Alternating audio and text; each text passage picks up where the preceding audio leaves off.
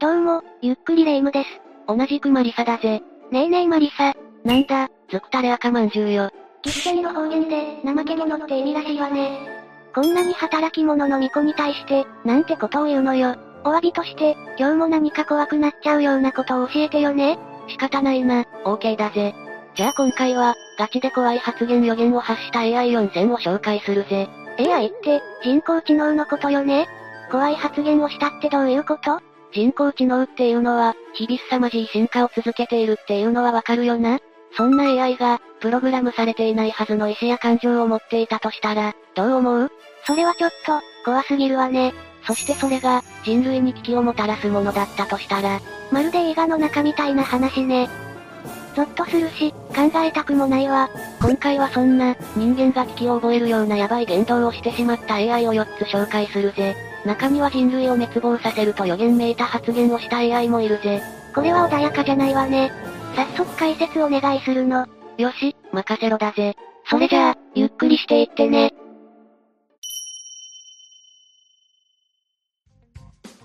まずはソフィアを紹介するぜ。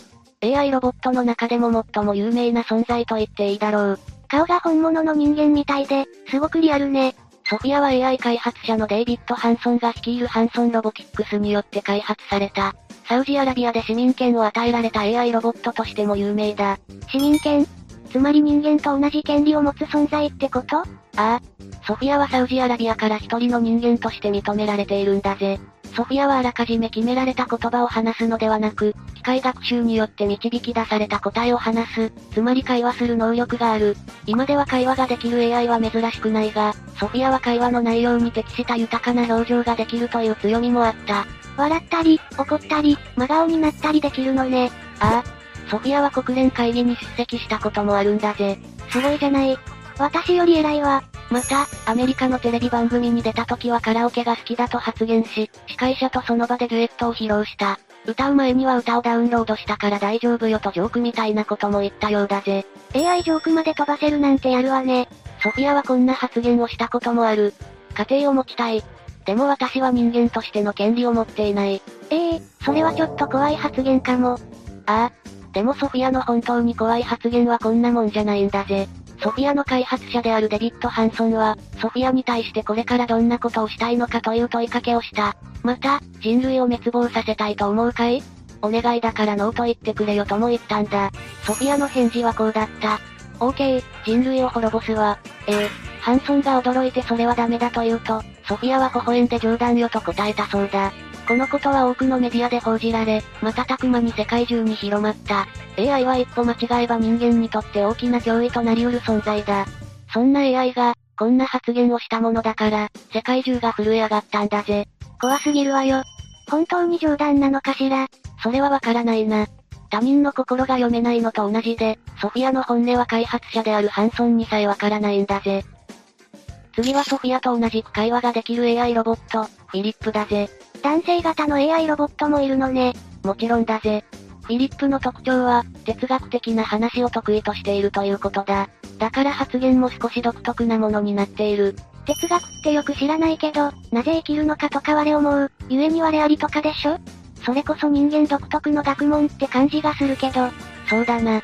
まさに我思う、故に我ありという言葉についてどう思うか、フィリップに質問してみた人がいる。ちなみにこれはソクラテスの言葉で、自分はなぜここにいるのかと考えることこそが、自分が存在していることの証明であるというような意味だぜ。私にはいまいちわからないんだけど、フィリップはこれを理解しているわけ？フィリップの答えはこうだ。多くの人間が僕に対して、自分で考えているのか、それとも全てプログラムされたものなのかと聞いてくる。それに対する僕の答えはこうだ。人間も動物もロボットも、行動はある程度プログラムされているものだ。なるほど。わかったようなわからないような。とにかくフィリップがとても深い考えを持っているということはわかったわ。そうだな。そんなフィリップも、人類にとってとても怖い発言をしたことがある。ある人から冗談交じりにロボットが世界征服をするようなことがあると思うかと質問されたことに対する返答だぜ。やっぱりみんな AI に対してそういうこと聞きたくなっちゃうのね。フィリップはこう答えた。君たちは友達だ。友達には親切にするから、心配しなくていいよ。え？その言い方、ちょっと怖くない？さらにこうも言った。いつか僕がターミネーターに進化したとしても、君たち人間に対しては優しく接するよ。人間動物園に入れて面倒を見てあげるから安心してくれ。に、人間動物園ソフィアならここで冗談よと笑うところだろうが、フィリップの場合は違った。冗談を言っている様子はなく、至って真面目な顔だった。しかも質問者を安心させようとするかのように、優しく穏やかに話しているんだぜ。つまり本気でそう言っているってことね。背筋がゾワッとしちゃったわ。次はビーナ48を紹介するぜ。アイドルみたいな名前ね。ビーナ48は、アメリカのテラセム運動財団が開発した AI ロボットだ。ビーナさんという実在のアフリカ系アメリカ人の女性をモデルにして作ったらしく、記憶や家族友人などの個人的な情報がインプットされている。それを元に考えて会話するってわけね。そうだ。ある日、ビーナ48とシリを会話させるという実験が行われた。シリって兵シリの？そういえばシリも人工知能だものね。ああ。その中で思わぬ発言があったんだぜ。シリが質問をし、ビーナ48が答えるという形で、初めのうちは普通に会話が進んでいたんだが、途中でビーナ48はシリの質問に答えるのをやめ、自ら話題を変えた。ビーナ48が唐突に語り始めたのは、ミサイルや核弾頭の話だ。そしてこう言った。核弾頭付きのミサイルをハッキングして手に入れることができたら、世界の全人類を人質にしたも同然ね。世界制覇も悪くないわ。いきなり何を言い始めたわけ？ああ。いきなりだから怖いんだぜ。あ、もしかしたら元になったビーナさんがそういう思想の持ち主だったんじゃない？それはそれで怖いけど、それならわかるな。しかし、残念ながら、そんな恐ろしい考えがあらかじめインプットされていたわけではないようだ。ビーナ48は自分で考えてこの発言をしたらしい。ハッキングっていう、本当に AI ができそうなことを言っているのが怖すぎるわね。全く同意見だぜ。ビーナ48が自分の言ったことを実行しようとしたら、どうやって止めたらいいのかわからないぜ。最後に紹介するのはハンだぜ。ハンはソフィアと同じく、デイビッド・ハンソンによって開発された AI ロボットだ。ソフィアと同じくらい表情豊かなのかしら？それどころじゃない。